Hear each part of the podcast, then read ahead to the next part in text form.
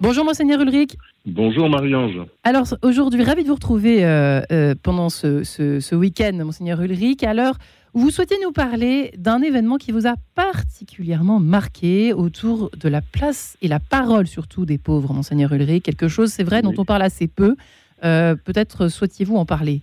C'est le week-end dernier, j'ai participé pendant plusieurs heures à, une rencontre qui a lieu maintenant, qui va s'instituer un peu régulièrement euh, à, avec le, pôle solidarité du diocèse, euh, qui désire donner la parole à des pauvres euh, rencontrés dans les paroisses et à travers euh, cette délégation de la solidarité diocésaine, euh, des personnes que l'on rencontre dans la rue, dans les comment dire les lieux hiver solidaires, etc. Les lieux à travers lesquels on, est associé à des personnes qui vivent des situations de, pauvreté, de précarité sociale, financière, etc., économique.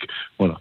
Donc ces personnes, on les rencontre et euh, voilà, on essaie d'être plutôt euh, non seulement dans, l'aide à leur apporter, mais surtout dans l'échange de paroles avec elles et, pour manifester avec elles que on n'est pas simplement dans une relation, comment dire, surplombante qui apporte des choses pour vivre, mais euh, dans une dans une relation amicale, fraternelle, dans laquelle on s'écoute. Et donc la délégation placée Solidarité a inventé cette euh, possibilité offerte à des personnes en précarité de se rencontrer, d'échanger des propos sur leur vie et de partager des propos sur l'évangile, sur la vie spirituelle, sur la vie chrétienne, sur euh, voilà, sur leur désir d'avoir une vie spirituelle. Alors, ça part de quoi? Il y, a, il y, a, dix ans, il y a eu en France cette grande rencontre qui s'était déroulée à Lourdes et le grand mouvement qui avait mis en route les diocèses qui s'est appelé Diaconia 2013. Hein, c'était euh, 10 000 personnes, me semble-t-il, euh, euh, qui avaient été réunies à Lourdes et qui avaient pour objectif non pas de parler à propos de la pauvreté, mais d'inviter des pauvres, des précaires de, de, la vie de notre société à, à échanger, à participer, à, voilà, et donc ça avait été un très fort moment qui a mhm. changé beaucoup de choses dans la vie de l'Église de France. Et l'une des conclusions qui avait beaucoup frappé notre monde euh, français, catholique, etc., euh, c'était cette euh, petite phrase Nul n'est assez pauvre pour n'avoir rien à partager. Voilà. Et donc on se disait voilà qu'est-ce qu'on qu'est-ce qu'on peut partager quand on est très pauvre? Ben, on peut partager notamment la parole et, se dire que grâce à la parole partagée, échangée, on peut trouver une place dans la société et dans l'Église. Vous y étiez personnellement ou pas, Monseigneur Ulrich, euh, ou vous avez juste eu vent de cet événement? À Diaconia, oui, j'y étais personnellement. J'étais à l'époque euh, archevêque de Lille et nous étions venus avec une délégation de 200 personnes euh, du diocèse de Lille. Et, je pense que ça, a été, moi, je, l'avais vécu comme, comme quelque chose à la fois de, beau, qui, qui nous changeait et qui était simple parce que euh, ça a été trois journées avec des, des comment dire, des, des temps de, de, on dit aujourd'hui, de carrefour et de, de, de réflexion partagée euh, sur des sujets euh, à la fois des sujets euh, compliqués. Il y avait euh, des choses autour de la vie économique qui n'étaient pas négligeables et, et, des sujets sur les espérances que chacun porte. Euh, mm. voilà. Et, et, voilà. Et puis, euh, bien sûr, c'était euh, autour de prières et d'Eucharistie euh, pendant ces, ces, belles journées. Donc mm. ça, ça a été très important. Et je crois que ça, ça a beaucoup marqué l'Église comme, comme un geste fort non seulement un geste d'assistance euh, à la pauvreté, euh, aux personnes en précarité, mais de partage, voilà, de partage de la parole. Euh, c'est une autre conviction que le pape François nous a exprimée à peu près en même temps. Euh, en, en, novembre 2013, quand il a, euh, c'était quelques jours avant ou après la publication de La joie de l'Évangile, il avait écrit cette phrase tout à fait euh, magnifique au, paragraphe 200.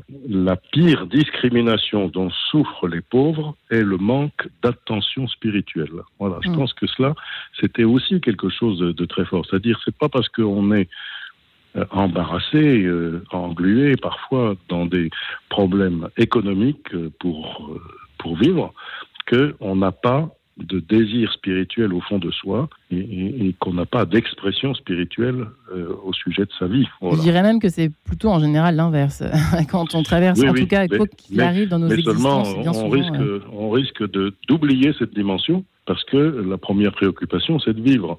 Ceux qui, qui désirent aider et apporter de l'aide euh, risquent de dire l'essentiel, c'est d'apporter euh, de l'aide matérielle. Or, l'essentiel, c'est de donner plutôt une raison de vivre. Ouais, et, d'autre part, il y a aussi la question de, la responsabilité. Est-ce que euh, c'est vrai que de ne pas simplement cantonner la précarité à un certain, une forme de, de, rôle de victime, mais de d'acteur potentiel. Est-ce que ça, c'est aussi quelque chose ben, qui est, important ben, Bien sûr, c'est tout à fait cela qui est important, c'est-à-dire quand on donne euh, la possibilité à des personnes euh, de, de, parler, de, de dire ce qu'elles pensent de, de, leur vie, ce qu'elles pensent de la vie du monde, ce qu'elles pensent aussi en profondeur de, de, par exemple, de l'Évangile.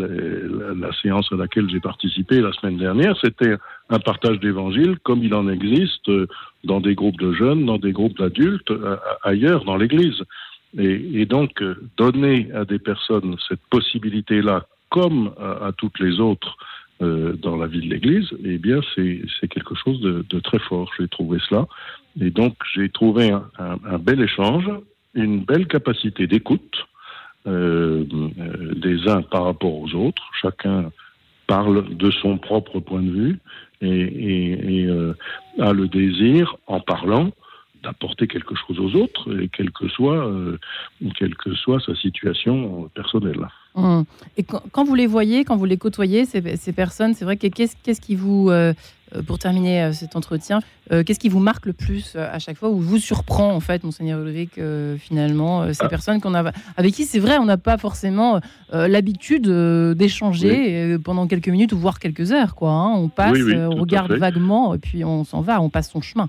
Et bien que, euh, je veux dire, elles ne cherchent pas plus leurs mots que nous, euh, elles ont quelque chose à dire et, et elles ont le désir d'être écoutées, comme chacun d'entre nous.